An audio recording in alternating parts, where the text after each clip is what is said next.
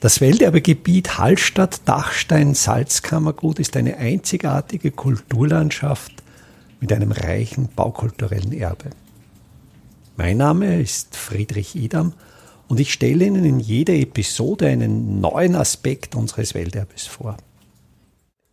Im Jahr 2023 feiert die höhere technische Bundeslehranstalt in Hallstatt, die 1873 als K&K Fachschule für Holz- und Marmorindustrie gegründet wurde, ihr 150-jähriges Jubiläum. Ich bin gerade dabei, für eine Festschrift das Fotoarchiv der HTBLH Hallstatt zu sichten und bin dabei auf sehr interessante Fotos gestoßen, vor allen Dingen aus der Bauphase 1904 bis 1905 beziehungsweise der Bauphase 1938 bis 1940, als das jetzige Theoriegebäude an der Lahnstraße damals noch als Gebäude sowohl für Werkstätten als auch für fachtheoretischen Unterricht errichtet wurde. Ich finde diese Bilder sehr interessant, weil sie die Entstehung des baukulturellen Erbes dieses Ortes sehr gut dokumentieren, uns einen sehr tiefen Einblick auch geben, wie sich im 20. Jahrhundert innerhalb eigentlich weniger Jahrzehnte die Bautechniken verändert haben. Ich werde in den folgenden Episoden jeweils eins oder mehrere dieser Fotos besprechen. Und für Sie ist es natürlich, denke ich, sehr wichtig, dass Sie diese Fotos sehen. Ich werde verschiedene Wege beschreiten, um Ihnen diese Fotos möglichst einfach zur Verfügung zu stellen.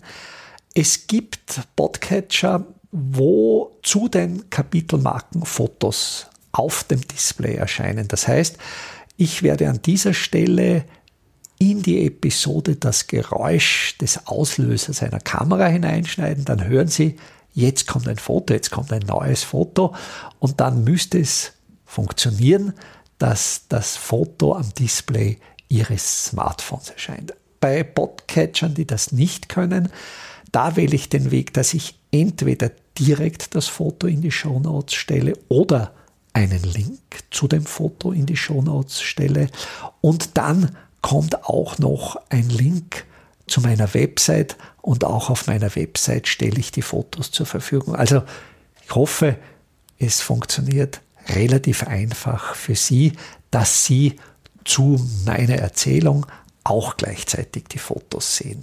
Der Neubau des Theoriegebäudes der HTL in Hallstatt im Spätherbst 1904 ist in einer Reihe von Fotografien sehr gut dokumentiert.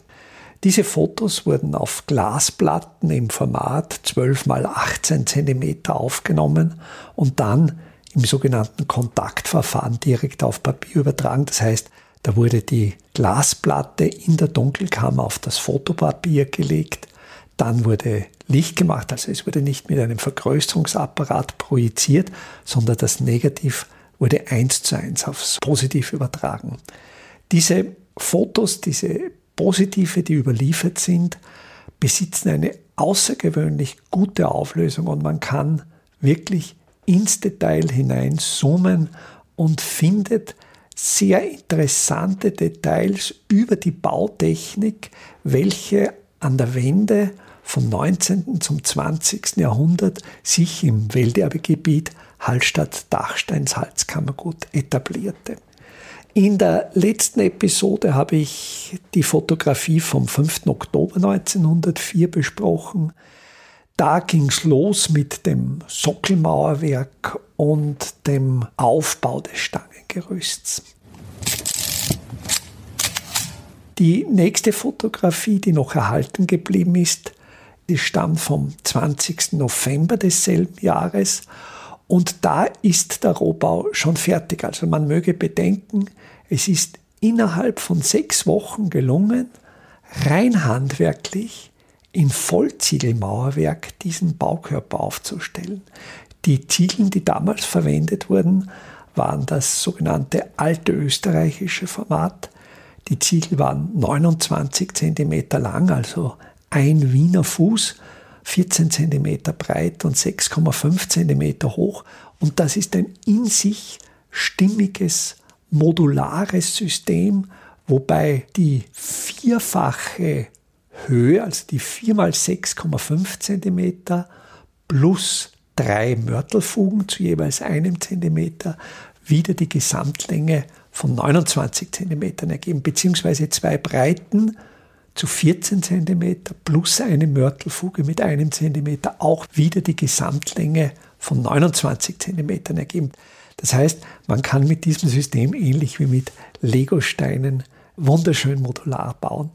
Sehr interessant, das heutige Ziegelformat, das sogenannte Normalformat, ist nicht modular. Dieses Normalformat wurde zusammengesetzt, gemerged, einerseits aus dem sogenannten deutschen Reichsformat, das schon aufs metrische System abzielt. Also der ganze Prozess erfolgte natürlich nach 1938. Da wurde einerseits das deutsche Format in der Breite und in der Dicke mit 12 mal 25, also 25 Zentimeter als ein Viertel des Meters, also metrisches System.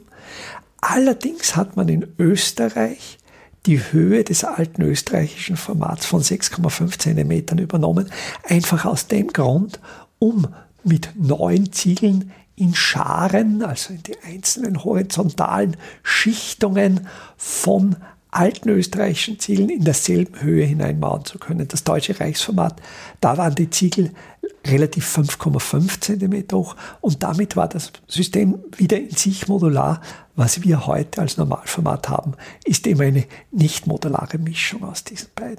Wir können in dem Foto aufgrund der hervorragenden Auflösung wirklich hineinzoomen und schauen, wie wurden die Ziegel verarbeitet. Und da ist es tatsächlich so, dass im Erdgeschoss sieht man einerseits an den Ecken, also die Aufnahme zeigt die Südwestecke des Gebäudes.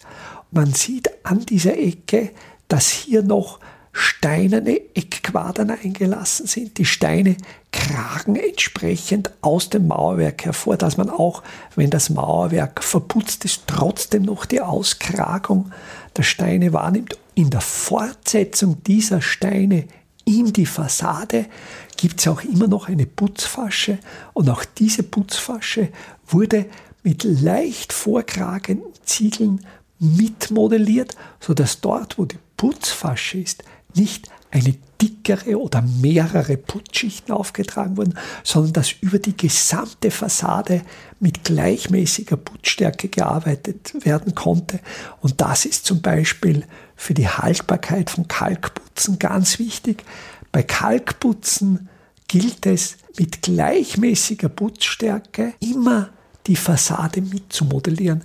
Das bringt natürlich gerade bei Bruchsteinmauerwerk die Qualität, dass leichte Unebenheiten der Fassade ebenfalls mitmodelliert werden und vor allen Dingen dann im Streiflicht die Fassade viel, viel interessanter erscheinen lassen als Fassaden, die mit Latte, Richtscheit und Lot wirklich in perfekte Ebene gearbeitet wurden. Diese mit dem Putz mitmodellierten, mit gleichmäßiger Putzstärke mitmodellierten Fassaden sind meines Erachtens viel, viel interessanter.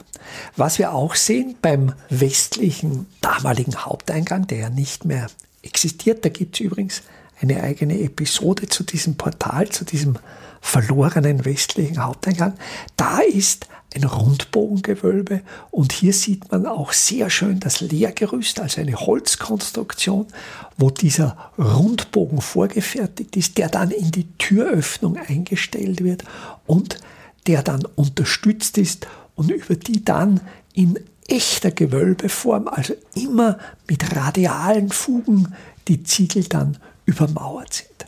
Dort, wo horizontale Stürze über Fenster und Türen sind, sieht man die Schalung sogenannter Scheitrechterbögen. Das heißt, auch hier gibt es eine Unterstützung, die ist ganz leicht überhöht. Also die ist in der Mitte des Sturzes vielleicht zwei Zentimeter überhöht und da ist auch ein Bogen gemauert, nur das Eigentümliche natürlich an diesem scheitrechten Bogen ist, dass er nahezu horizontal ist. Also diese scheitrechten Bögen sind die Vorläufer der heutigen Fensterstürze. Heute bauen ja wir Stahlbetonteile ein, die zwar noch von einer Ziegelschicht ummantelt sind im Kern, aber Stahlbeton sind und die im Rohbau den Sturz bilden.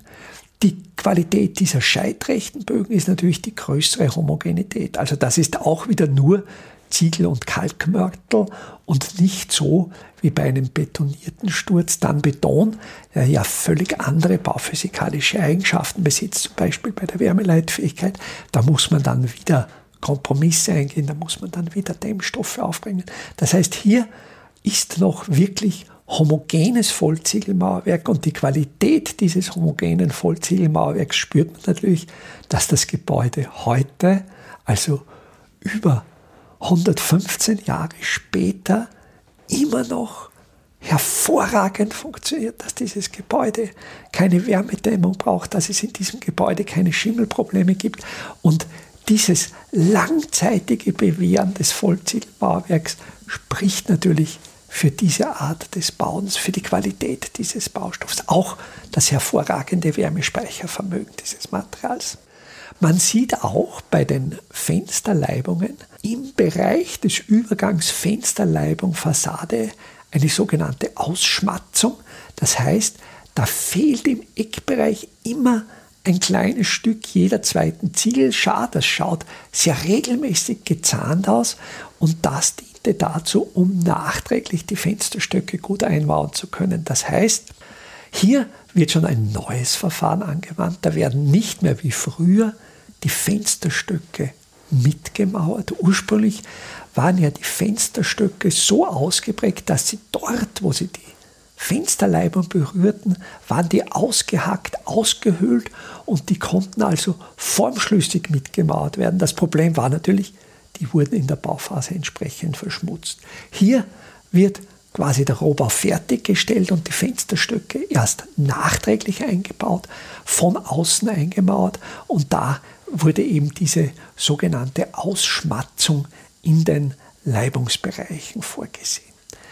Das Gerüst, das sieht man auch noch Details in der Westfassade, da gibt es Löcher in der Fassade, Auslassungen, wo horizontale Traghölzer einerseits in die Fassade hineingehen, in der Fassade stecken, andererseits an den äußeren Konstruktionen der Gerüststangen aufliegen. Und da ist noch die Tradition der alten Kraggerüste ablesbar. Also bevor man solche Stangengerüste baute, also bis hinein ins 18., teilweise frühe 19. Jahrhundert, ließ man ja die Gerüsthölzer nur aus der Fassade auskragen und es gab keine äußere Abstützung. Hier mit diesem Stangengerüst muss natürlich dann die Verankerung in der Fassade nicht mehr so massiv sein und die Löcher für diese Kraghölzer nicht mehr so tief in die Fassade hineinreichen. Auch hier merkt man schon eine Änderung im Gerüstbau. An der Südfassade mittig ist ein Teil des Gerüsts, der weiter Richtung Süden geht. Und hier kann man im oberen Abschnitt, wenn man sehr genau schaut, den Kragarm eines Bauaufzugs sehen. Der Bauaufzug ist also Richtung See orientiert, weil das ganze Ziegelmaterial ja nicht in Hallstatt gebrannt wurde, sondern das wurde mit der damals bereits bestehenden Kronprinz Rudolfsbahn mit hoher Wahrscheinlichkeit zum Industriegeleise, das damals in Obertraum bestand, geliefert und dann über den Industriehafen, der der Salz- und Kohleverfrachtung diente, wurde dann von diesem Industriehafen das Ziegelmaterial über den See geliefert und dann mit diesem Bauaufzug bereits aufgezogen. Am rechten Bildrand noch erkennbar der Salinenstadel. Der wurde erst 1936 abgerissen, als dann der südliche Baukörper des Theoriegebäudes errichtet wurde. Bei diesem Salinenstadel sehr schön zu sehen, die doppelte Fußpfette mit dem Kopfbrett, die Vertikalverbretterung, die horizontalen Tropfnasen, also dieses ganz typische, hochqualitative, hölzerne Zimmerwerk des erarischen Salinenbaustils. Links von diesem Salinenstadel eine Hütte offenkundig untergeordnet für Baumaterial. Man merkt es auch an der Verbretterung mit sogenannten Schwartlingen. Schwartlinge fallen ja an, wenn man die Holzbloche im Sägewerk im sogenannten Scharfschnitt zu lauter parallelen Brettern zerteilt, fallen an den beiden Rändern links und rechts zwei Scherzeln an, also ähnlich wie wenn man einen Leib Brot anschneidet, der Scherz. Und diese Randstücke, diese sogenannten Schwartlinge, waren ein beliebtes Material für Verkleidungen, also die Verkleidung dieser Hütte aus Schwartlingen, auch der Bauzaun davor aus Schwartlingen. Das Dach der Hütte ist sogenannter Derpapp, also in dem Fall war es noch nicht Bitumenpappe, denn damals wurde noch nicht in so großem Umfang Erdöl raffiniert. Damals wurde vor allen Dingen in der Pyrolyse zur Stadtgaserzeugung Steinkohle pyrolysiert und dabei fiel sogenanntes Steinkohlenteeröl an. Und dieses Steinkohlenteeröl wurde dazu verwendet, um billiges Pappmaterial, sogenannte Hadernpappe, zu tränken, wasserdicht zu machen. Und diese Teerpappe ist hier als Dach aufgenagelt und mit sogenannten Schwartlingen niedergenagelt, dass der Wind die Pappe nicht abwehen, nicht wegwehen kann. Vielleicht auch noch ein interessantes Detail, vielleicht noch so ein Relikt des Kraggerüstes. An der nordwestlichen Ecke geht die äußerste Gerüststange nicht zu Boden, sondern wird im Untergeschoss schräg konsolartig nach unten geführt. Auch damals war offenkundig die Verkehrssituation an dieser Ecke des Gebäudes schon eine Engstelle, so wie heute, wo ja auch der Verkehr der Landesstraße sehr, sehr knapp vorbeigeht. Und auch da konnte man schon mit dem Gerüst nicht mehr in die Straße gehen, sondern musste mit diesem Konsolarm hier die Ecke freihalten. Am unteren Bildrand mittig noch ein Randstein der Straße, ein quaderförmiger Stein, der den Straßenrand markiert und ganz, ganz typisch in seiner Schrägstellung leicht nach außen. Diese schrägen Randsteine finden wir noch immer bei der Großglockner Hochalpenstraße aus den 1930er Jahren, wo diese leicht nach außen schräg stehenden Randsteine ein ganz typisches Merkmal dieses Straßenbaus sind. Welterbe Hallstatt erscheint alle 14 Tage neu.